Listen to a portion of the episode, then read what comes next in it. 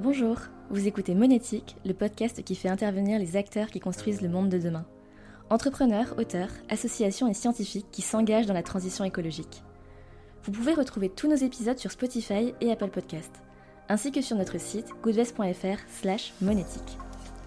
Ce podcast vous est proposé par Goodvest, la solution d'investissement engagée pour l'environnement. Goodvest vous donne un nouveau levier d'action en vous permettant de financer tous les piliers de la transition écologique et pas les énergies fossiles. Alors si vous voulez agir via votre épargne, on a un code promo pour vous.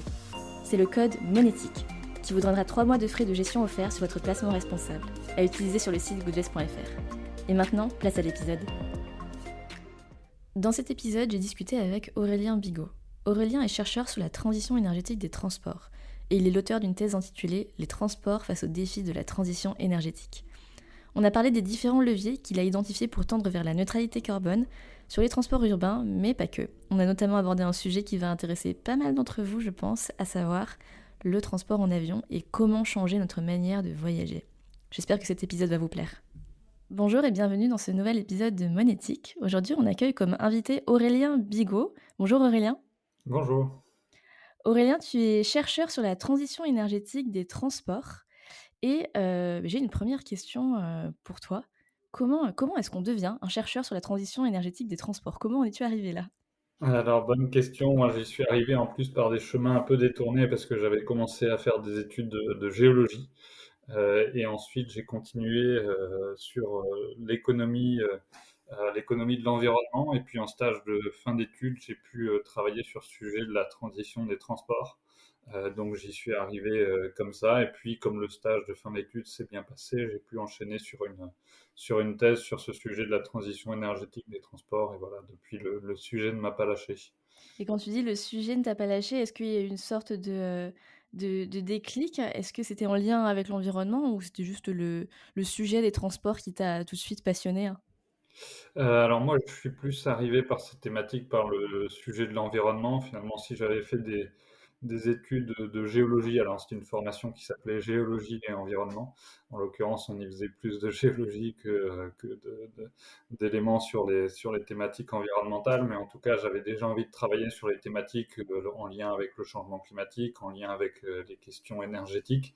Euh, et puis, en géologie, moi, j'étais un peu plus spécialisé sur les, les aspects d'impact du changement climatique sur les ressources en eau. Donc, j'avais déjà un petit peu euh, ces thématiques-là en, ligne de mire. Et puis, euh, euh, j'avais envie de travailler un petit peu plus sur des questions d'atténuation du changement climatique, donc travailler sur les causes du changement climatique, essayer de, le limiter quelque part plutôt que sur ses conséquences, qui, qui est davantage l'adaptation au changement climatique, qui est aussi complètement indispensable. Mais voilà, j'avais envie de, de, de, travailler plutôt sur cette partie atténuation. Et c'est vrai que l'opportunité que j'ai pu avoir de travailler sur les transports, euh, comme c'est le principal secteur émetteur en France, bah, c'est sûr que c'est un, un, gros morceau de ce qu'on appelle l'atténuation du changement climatique, donc de la réduction nécessaire des, des émissions qu'on a à faire. Et puis euh, voilà, une fois que je suis rentré dans ce sujet-là, euh, vu comme il est vaste, il n'y a pas de quoi s'ennuyer. Je, pense que je ne risque pas trop de m'ennuyer non plus dans des années à venir. Donc, euh,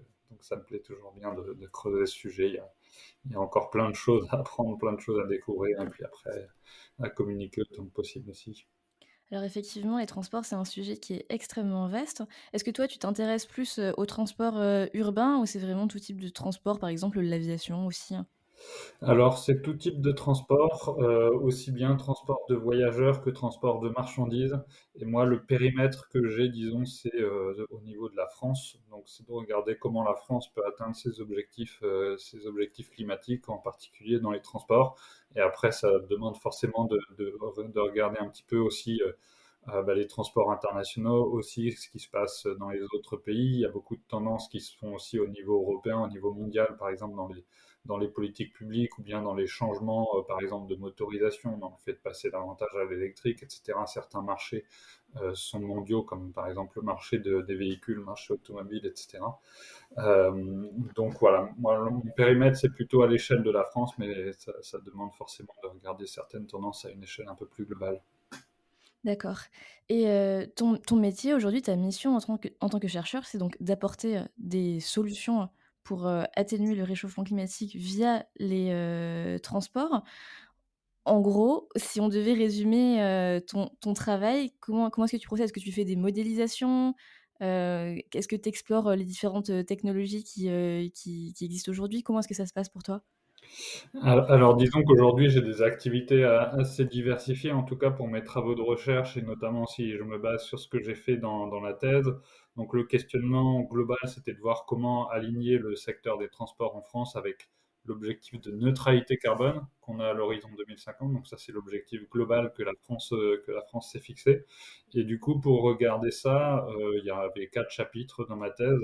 Euh, le premier, c'était de regarder comment les émissions de CO2 des transports ont évolué par le passé. Donc depuis 1960, on a eu une très forte hausse des émissions jusqu'au début des années 2000, et puis depuis, des émissions qui sont, disons, en tendance relativement stable sur les dernières années, en tout cas sur la décennie 2010. Et l'idée, c'était d'essayer de comprendre comment on peut expliquer les évolutions passées qu'on a pu voir dans les émissions de, de, CO2. Le deuxième chapitre, c'était de regarder comment, d'ici 2050, on pourrait réussir à atteindre nos objectifs climatiques, notamment en comparant différents scénarios de prospective euh, qui existent sur le secteur des transports en France. Euh, et pour ces deux chapitres, en gros, la grille de lecture qui était prise, euh, c'était de, décomposer l'évolution des émissions de CO2 des transports en cinq différents leviers, cinq différents facteurs qui expliquent cette évolution. Et ça, ce sont cinq leviers qui sont cités dans la stratégie nationale bas carbone. Donc, un des leviers ou un facteur d'évolution, c'est l'évolution de la demande de transport. Euh, c'est ce qu'on, euh, par exemple le nombre de kilomètres qui sont parcourus par, euh, par les voyageurs.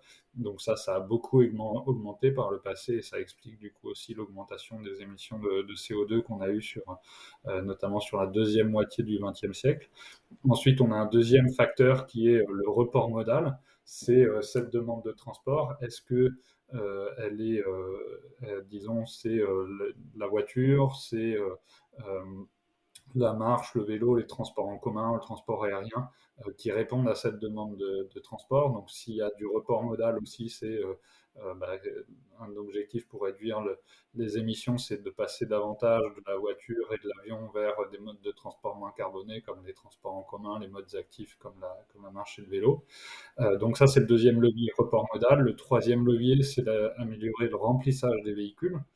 donc par exemple via le covoiturage, pour ce qui est des voitures, étant donné qu'il y a un faible remplissage en moyenne aujourd'hui, donc des marges de, progression assez fortes. Euh, le, quatrième levier, euh, c'est de réduire les consommations énergétiques euh, des véhicules. donc là, il y a à la fois certains leviers qui peuvent être davantage de sobriété, comme par exemple l'éco-conduite, la réduction de la vitesse sur, les routes, la réduction du poids des véhicules. Et puis, il y a certaines parties plus technologiques, comme par exemple améliorer le rendement des moteurs, euh, électrifier les véhicules aussi, ça permet de, baisser les consommations d'énergie des, véhicules. Et puis enfin, le cinquième et dernier levier, euh, c'est ce qu'on appelle la décarbonation d'énergie, c'est de passer du pétrole, qui est une énergie fortement carbonée, qui émet beaucoup de CO2, à d'autres types d'énergie moins carbonées, comme par exemple l'électrique, euh, l'hydrogène, le biogaz ou les biocarburants, qui sont euh, voilà, à condition qu'il soit produit de manière aussi décarbonée, aussi durable que possible, ce qui n'est pas forcément toujours le, cas aujourd'hui. donc on a ces cinq grands leviers, demande de transport, report modal, remplissage, consommation énergétique des véhicules et décarbonation d'énergie. Et donc l'idée c'était de regarder comment ces facteurs-là ont, joué sur l'évolution des émissions par le passé et, euh, et les potentiels qu'on peut avoir à l'avenir. Donc ça c'est les deux premiers chapitres euh, de, la thèse. Le troisième chapitre portait davantage sur la vitesse des déplacements, comment ils vont influencer nos, euh, pratiques de mobilité et du coup aussi les, émissions. En gros, la grande tendance qu'on a pu observer historiquement, c'est que on a eu accès à des modes de transport de plus en plus rapides et que ça, on en a essentiellement profité pour aller plus loin, pour faire des distances qui sont plus importantes. En gros, on ne passe pas moins de temps dans les transports aujourd'hui qu'il y a deux siècles, alors qu'il y a deux siècles, on, avait une vitesse moyenne des déplacements euh, de l'ordre de 10 à 12 fois moins élevée qu'aujourd'hui. Donc on a une accélération extrêmement forte des, mobilités, mais ça, on a surtout profité pour bah, augmenter, euh, disons, euh, le, champ des possibles de nos mobilités en, allant potentiellement plus loin, en habitant plus loin de son travail, ou en acceptant un travail qui est plus loin, en dispersant un peu les activités, en, allant faire ses courses plus loin, en ayant accès à des voyages à, plus longue distance, etc. Et puis, du coup, avec cette hausse des kilomètres parcourus, il y a eu aussi cette hausse des émissions de CO2 des transports. Donc les, les trois sont assez liés. donc c'est ce que montrent voilà, les, les premiers chapitres de la thèse et après le quatrième et dernier chapitre de la thèse, c'était pour reprendre un peu ces cinq leviers que j'ai évoqués et puis voir un petit peu plus de manière globale en termes de politique publique, etc. Qu'est-ce qui peut être fait pour, euh, pour actionner davantage ces leviers-là et puis réussir à, s'aligner sur nos trajectoires, euh, nos objectifs climatiques. Juste pour remettre un petit peu de contexte, aujourd'hui, la part des émissions de CO2 et, euh, et, autres gaz à effet de serre qui sont liés au transport en France, ça représente quoi? Alors, en, France, en gros, on est à peu près à 30% des émissions de gaz à effet de serre sur le territoire euh, qui sont liées au transport. Donc ça, ça, ça c'est pas une comptabilité qui prend en compte euh, l'ensemble de l'empreinte carbone de la France. Donc ça tient pas compte des importations de produits et ça, ça tient pas compte, euh, disons, des, des émissions liées au transport aérien ou au transport maritime internationaux. Donc ça, c'est un peu des biais qu'on peut avoir dans la, dans la comptabilité. Mais du coup, on est euh, dans tous les cas à peu près à un, tiers ou quasiment un tiers des émissions. Euh, si on raisonne en empreinte, c'est à peu près le même ordre de, grandeur qui est lié au transport. Et si on, est sur les, 30% en gros d'émissions sur le territoire national que j'évoquais euh, tout à l'heure, il y en a à peu près les deux tiers qui sont liés au transport de voyageurs. Donc le transport de voyageurs, c'est à peu près 20% des émissions nationales. Et puis un tiers qui est lié au transport de marchandises donc qui est égal euh, à peu près 10% euh, de l'ensemble des émissions euh, sur le territoire national. Et cette part-là, en tout cas, si on se compare à d'autres pays, elle va être plus importante que dans d'autres pays, à la fois parce qu'on est un, pays qui a des transports carbonés fortement développé par rapport à d'autres pays euh, qu'on peut appeler moins développés, disons, qui ont moins euh, eu accès à la voiture, à l'avion, etc. Donc ça, c'est un, facteur d'explication. C'est les émissions importantes qu'on a dans les transports. Et c'est aussi le fait que par rapport à d'autres pays, notamment notre électricité est assez faiblement carbonée, donc forcément en proportion, euh, ça fait augmenter la proportion des autres secteurs en dehors de l'électricité. Aussi, on a un secteur lié à l'utilisation des terres, euh, leur changement à la forêt, c'est comme ça que ça s'appelle, mais c'est en gros, on n'a pas vraiment de, déforestation euh, euh, au niveau global, et ça, ça peut aussi représenter une part importante des émissions pour certains autres pays. Donc, le, fait qu'en France, on a en tout cas une part importante de ce secteur-là, alors qu'au niveau mondial, on est plutôt à à peu près 15% qui va être lié au transport dans les émissions de gaz à effet de serre. D'accord. Moi, j'aimerais bien revenir sur un des, euh, des cinq euh, leviers que tu as cités, et notamment la demande, qui euh, ne cesse d'augmenter depuis plusieurs décennies. Cette augmentation de la demande, en fait, elle est due, elle est, elle est, elle est due à quoi donc? C'est, c'est beaucoup dû au transport des voyageurs. Est-ce que c'est pour, est-ce que c'est, est-ce que c'est parce qu'on voyage plus pour les loisirs? Est-ce que c'est parce que, qu'est-ce qui explique ça en fait hein?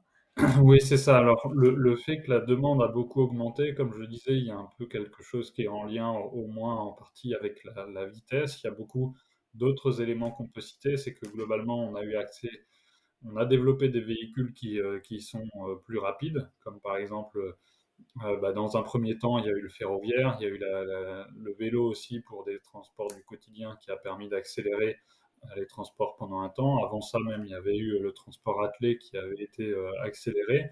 Puis après, l'arrivée de la voiture, de l'avion, etc., qui ont permis, en tout cas techniquement, d'aller beaucoup plus vite. Et après, une fois qu'on a réussi à faire ces progrès techniques et en fait, euh, finalement, date souvent d'il y a plus d'un siècle, et eh ben, ce qui s'est passé, c'est en tout cas qu'il y a eu une diffusion très forte de ces modes de transport rapide. Euh, pour tout un tas de raisons, notamment par le fait qu'il y a eu une croissance économique euh, importante, donc euh, une augmentation des revenus qui a permis à une part de plus en plus importante de la population d'accéder à ces modes de transport-là. Il y a eu bah, des réseaux d'infrastructures, par exemple pour l'augmentation de, la, voiture, bah, des réseaux d'infrastructures efficaces qui ont été développés aussi pour permettre à une grande partie de la population de circuler sur l'ensemble du territoire en voiture. Euh, il y a eu euh, voilà, des, politiques de soutien globalement à la fois à l'industrie automobile, mais aussi à la diffusion de l'automobile.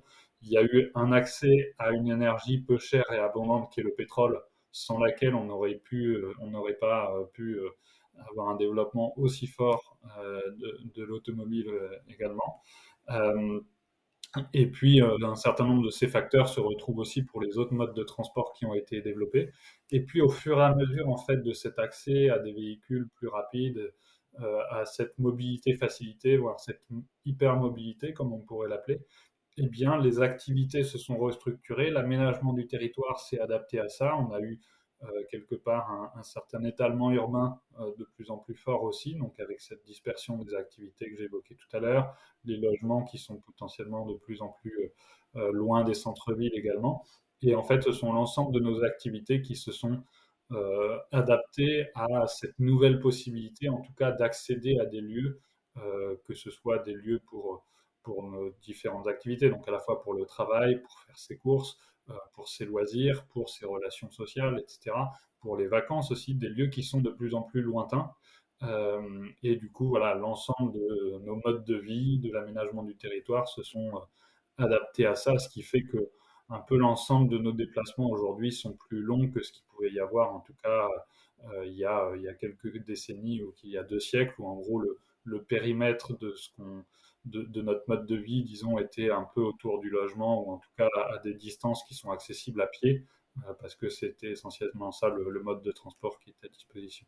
Et si on regarde les deux, trois dernières années, est-ce qu'il y a eu une accélération de cet étalement urbain dont tu parlais? Parce que au moment où il y a eu la pandémie, en tout cas le début de la pandémie, on a beaucoup parlé euh, voilà, des urbains qui euh, partaient s'installer à la campagne ou en périphérie. C'est vraiment, vraiment un phénomène que toi, tu as constaté?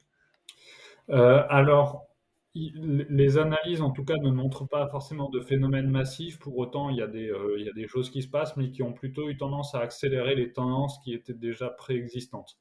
Euh, donc, il n'y a pas eu de, révolution euh, liée au Covid sur cette question d'aménagement du territoire. Et dans tous les cas, ce sont des dynamiques qui sont relativement lentes, ou en tout cas qu'il faut observer sur une période suffisamment longue pour en tirer des conséquences, parce que le, euh, le, parc de logement, par exemple, n'évolue pas de manière extrêmement forte d'une année sur l'autre. Il y a une inertie quand même dans le euh, dans l'aménagement du territoire et même dans, les logements, etc., qui est, qui est forte.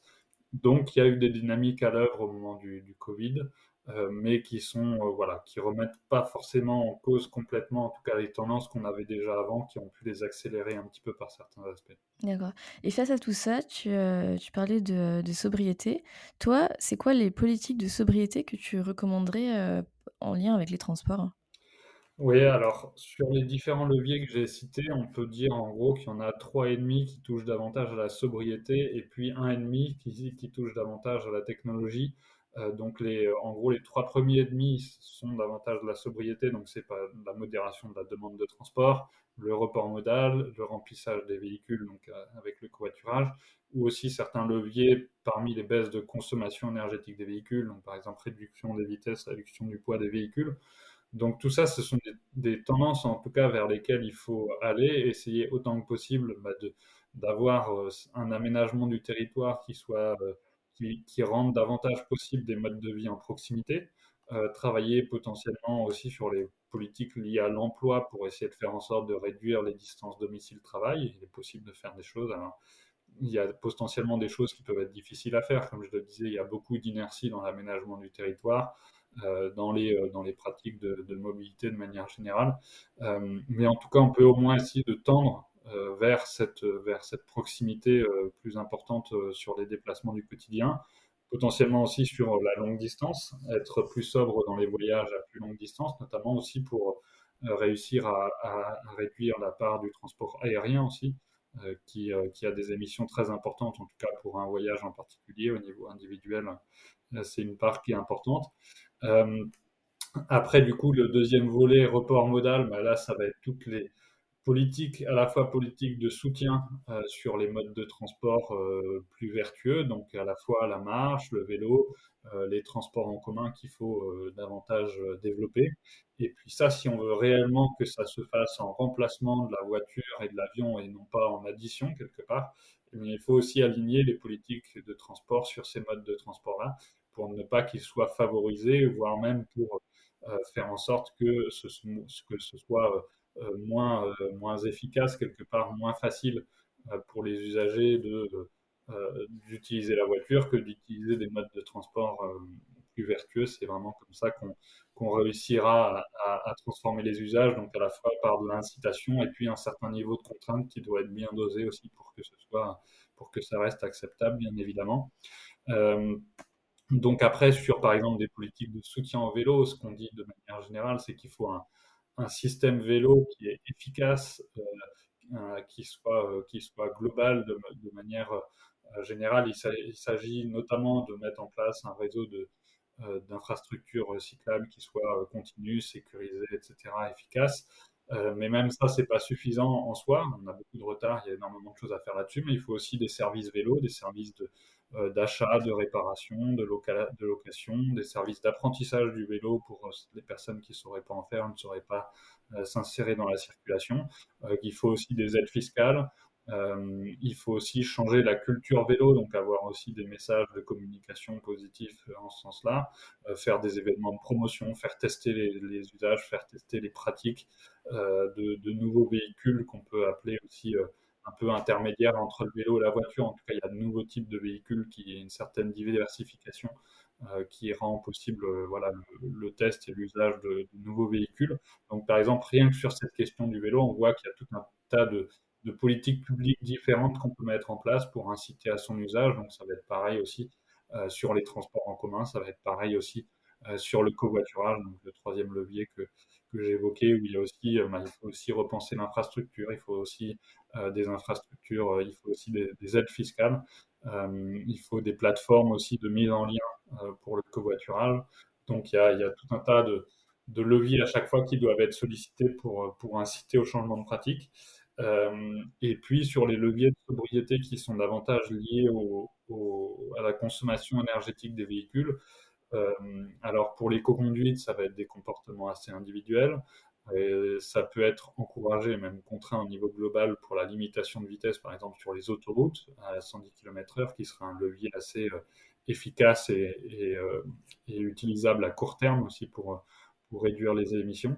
Et puis après, sur la question du poids des véhicules, là, c'est un chantier qui est, qui est assez compliqué parce que pour l'instant, la, la tendance ne va pas dans le bon sens. On a plutôt une tendance à des véhicules de plus en plus gros, de plus en plus lourds, parce que c'est euh, une tendance qui est, euh, qui est mise en avant par les constructeurs qui ont plus d'intérêt financier à aller dans ce sens-là. Ce sont des véhicules sur lesquels ils ont plus de marge. Euh, mais du coup, il faudrait renverser ces incitations pour les constructeurs pour qu'au contraire, ils aient plus d'intérêt à vendre des véhicules qui sont plus vertueux pour la société, à la fois d'un point de vue des émissions de CO2, mais aussi d'un point de vue des consommations de ressources, parce qu'il euh, y a des problématiques de consommation de ressources euh, en pétrole, mais aussi de plus en plus, ça va être en, métaux aussi pour, euh, pour l'électrification des véhicules. Et puis des véhicules plus gros, ce sont aussi des véhicules plus dangereux pour les autres usagers, des véhicules qui prennent plus de place en ville. Donc ce ne sont pas aussi des bonnes tendances par rapport à ça. Des véhicules qui ont plus de, de, pollution hors échappement aussi, des pollutions aux particules notamment. Euh, donc il y a tout un intérêt à aller vers des véhicules qui sont plus légers, plus sobres aussi, mais ça, il faut il faut qu'il y ait une certaine régulation aussi de, de la puissance publique, des incitations fiscales ou des normes, ou bien réguler la publicité aussi pour faire en sorte qu'à l'avenir, ce soit davantage des, des véhicules plus sobres qui soient qui soit proposé, qui soit, euh, qui soit vendu. J'ai une question pour toi, et là je m'adresse pas seulement aux chercheurs, mais aussi à l'individu. Est-ce que tu prends encore l'avion? Euh, Non, je prends plus l'avion. Alors, en, gros, je, ne m'interdis pas euh, l'avion parce que euh, je considère que j'ai pas, pas forcément envie d'une, société où il n'y a plus du tout d'avion. Je pense qu'il peut rester des, besoins où ça peut être euh, important. Après, moi, pour le coup, j'ai pas envie de le, prendre encore pour des motifs, des motifs personnels, pour des motifs professionnels, j'ai pas forcément raison de, de, de, le prendre non plus. Donc, donc c'est possible que je monte plus jamais dans un avion dans, dans ma vie. Mais bon, voilà, si jamais il y a un motif d'urgence ou je ne sais quoi, potentiellement, je, je, ne me l'interdis pas de facto. Mais en tout cas, oui, ça fait quelques années que, que, que je ne l'ai pas pris. Et euh, alors j'ai vu que tu avais publié un post LinkedIn il n'y a pas très longtemps au sujet de l'avion électrique. Ça pour toi c'est quelque chose qui a de l'avenir? Ben, Ce que je mettais dans le, dans le, dans le post en tout cas c'est que c'est intéressant d'étudier de, ces alternatives-là, d'étudier les technologies qui pourront, qui pourront remplacer le kérosène dans les avions. Ce qu'on voit sur l'électrique c'est que euh, aujourd'hui il y a des modèles qui sont des modèles avec assez peu de place, avec des autonomies assez limitées, parce que l'électrique, c'est assez peu euh, adapté pour le transport aérien, dans le sens où il faudrait emporter des volumes de batterie très conséquents si jamais on voulait euh, faire des avions de ligne de longue distance avec beaucoup de passagers à l'intérieur. qui soit électrique, là c'est extrêmement compliqué, donc c'est pas vraiment ce qui devrait s'imposer. Après, éventuellement, pour des vols assez courts avec peu de personnes, c'est des choses qu'on est déjà capable de faire aujourd'hui, mais qui du coup n'a pas vraiment de potentiel de décarbonation important parce que les usages du transport aérien aujourd'hui, les grosses émissions sont sur des vols avec euh, plusieurs centaines de, passagers à l'intérieur des, avions et pour plusieurs milliers de kilomètres. Donc ça, l'avion électrique ne peut pas du tout répondre à ça. Pour autant, c'est important de, voilà, de, de, regarder quelles options technologiques on a face à nous. Donc, l'avion électrique euh, est une option à, regarder, mais euh, voilà, il ne faut pas trop, trop en attendre là-dessus. Après, il y a d'autres options sur le transport aérien. Il y a l'hydrogène, euh, il y a les biocarburants, il y a les carburants synthétiques potentiellement qui sont produits aussi à partir d'hydrogène, qui doit être de l'hydrogène lui-même produit à partir d'électricité peu carbonée, d'électricité renouvelable ou nucléaire si on on veut aussi avoir euh, du nucléaire dans le mix électrique.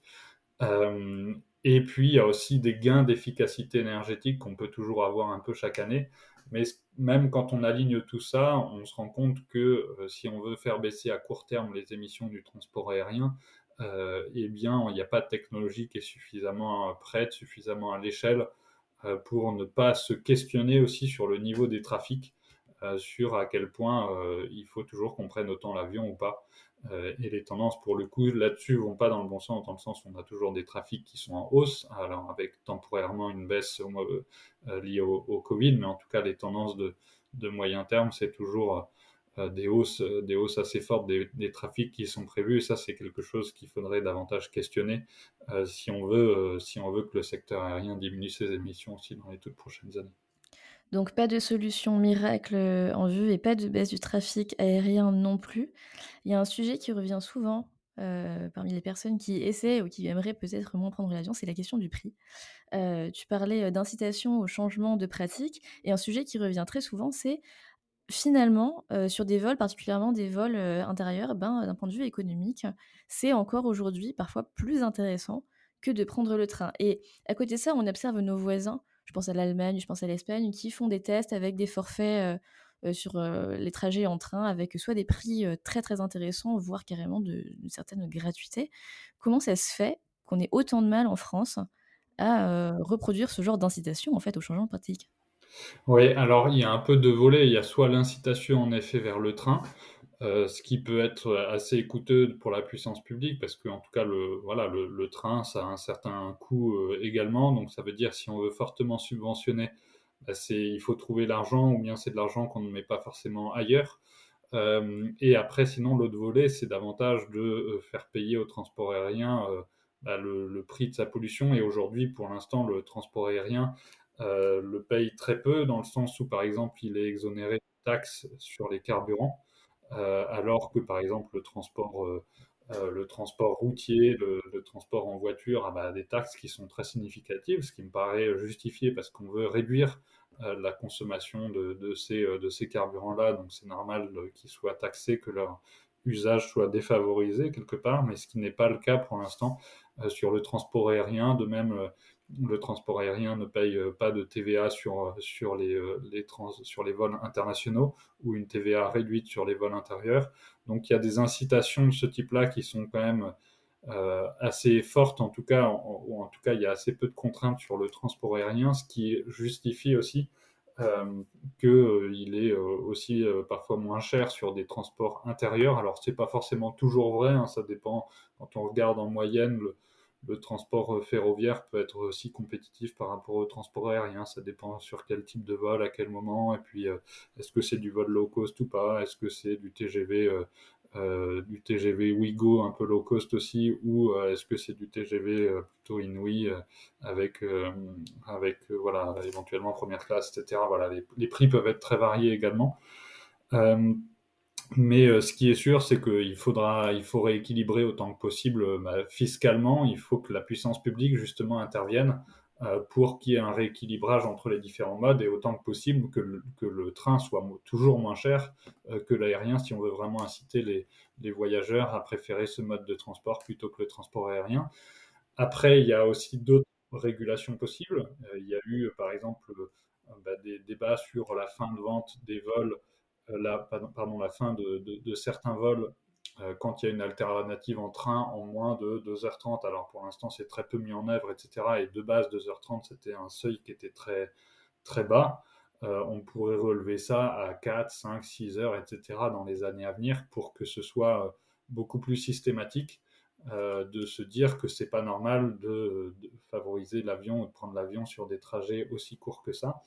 Et après, de manière plus globale, de toute façon, quand on se pose la question du transport aérien, ce qu'il faut, c'est aussi revoir la manière de voyager de manière euh, plus large. Parce que, euh, par exemple, si on se questionne sur des trajets intérieurs à la France métropolitaine, euh, ben, en effet, il y a des alternatives en train. Par contre, si on se questionne sur des voyages à l'autre bout du monde, ben là, il n'y a, que le transport aérien qui permet euh, de faire une semaine à l'autre bout du monde. Il n'y a aucun autre mode de transport qui permet ça. Donc ça, ça veut dire c'est une pratique de voyage qui va tout simplement falloir faire baisser. Euh, parce qu'on n'aura pas d'autres alternatives technologiques qui nous permettront d'avoir ce type d'usage-là de manière soutenable et de manière décarbonée dans, dans les prochaines années, même dans les prochaines décennies. Euh, donc ça veut dire que voilà, il faut inventer d'autres types de voyages, prendre potentiellement plus le temps, aller potentiellement euh, moins loin ou bien moins souvent si on veut faire des, des voyages plus lointains, changer un peu voilà plus globalement la manière de voyager et les modes de transport qu'on utilise du coup pour atteindre nos destinations. Il reste qu'aujourd'hui, euh, d'un point de vue individuel, je pense que c'est encore compliqué pour beaucoup de personnes, y compris les plus engagées d'entre nous. C'est encore vécu en fait comme une sorte de punition. Euh, ne plus prendre l'avion, ne plus pouvoir aller passer une semaine à l'autre bout du monde. Euh, toi, qui ne prends euh, plus l'avion, comment est-ce que tu vis maintenant tes vacances, tes voyages peut-être plus proches d'ici? Et, qu'est-ce que tu as envie de dire à, ces personnes, moi comprise, qui, vivent comme une sorte de privation en fait? Bah, En tout cas, qu'il y a moyen de, découvrir plein d'autres formes de voyage. Après, globalement, en plus, ce qu'on observe sur le transport aérien, c'est qu'aujourd'hui, c'est une, fraction assez faible de la population qui a, qui a la chance de voyager aussi de manière aussi lointaine aussi et de manière assez, euh, assez régulière. Donc déjà prendre conscience de, cette chance, du fait que quand on a, quoi, moi j'ai eu la, chance aussi par le passé de, de, voyager de manière plus lointaine et en avion, j'avoue aussi. Euh, et, euh, et c'est pas quelque chose qui est aussi si normal que ça et si diffusé que ça dans la population mondiale déjà. Euh, donc quand on a déjà eu la chance parfois de, partir en avion dans d'autres destinations, bah, potentiellement il faut laisser un peu ce, quota carbone à d'autres personnes qui n'ont pas eu qui n'ont pas eu autant la, la, chance que ça. Et après, euh, on a la chance, par exemple, en, France aussi, d'avoir euh, bah, culturellement, d'un point de vue des paysages, d'un point de vue des, destinations aussi, des endroits assez fabuleux. Et si on est la première destination touristique euh, au monde aussi, c'est parce qu'on a tout un tas de choses à découvrir en France. Et ça, ça fait des années que je voyage en France, beaucoup à vélo, beaucoup dans des, du coup à passer dans plein d'endroits qui sont pas forcément connus, etc. J'ai l'impression que, que j'ai encore énormément à découvrir. Donc il n'y a pas de, quoi se, se lasser, euh, je, quoi, je trouve en tout cas. Hein. je me lasse pas en tout cas de, tout ce qu'il y a à découvrir en France ou bien même dans des euh, ou bien même à l'étranger, mais dans des destinations qui sont tout à fait accessibles aussi euh, en train, que ce soit avec avec de l'intercité, du train de du train de nuit, avec des TGV, etc. donc après, les offres aussi peuvent se développer si de plus en plus de personnes se mettent à, ce mode de, voyage, que ce soit au, euh, au cyclotourisme, que ce soit les voyages en train, etc. Euh, il y a tout un tas d'offres aussi à réinventer pour, euh, pour, pour, pour cela. Et je pense qu'après, il y a, aussi une question de normes sociales qui peut, bouger. Euh, c'est-à-dire que euh, aujourd'hui déjà on parle de l'impact climatique du transport aérien. Il y a quelques années on n'en parlait pas vraiment. C'était euh, même pas vraiment un sujet quand on parlait de, transport aérien.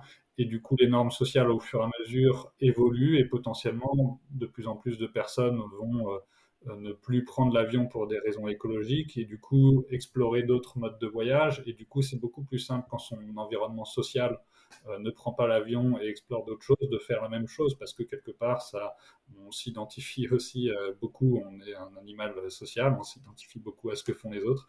Et, et s'il y a des dynamiques collective et une certaine norme de voyage plus proche, différent, etc. Euh, c'est quelque chose qui est beaucoup plus facile à faire ensuite euh, par soi-même. Tout à fait. en tout cas, beaucoup d'enjeux, mais aussi euh, beaucoup de solutions possibles, envisageables. On arrive à la fin de cet épisode. Un très grand merci Aurélien pour cet échange. De rien. Merci à vous pour l'invitation. Et à très bientôt. Merci d'avoir été avec nous pour cet épisode de Monétique. Vous pouvez retrouver tous nos anciens épisodes sur Spotify et Apple Podcast, ainsi que sur notre site goodvest.fr slash monétique. Si l'épisode vous a plu, n'hésitez pas à le noter 5 étoiles. Bonne journée à toutes et à tous.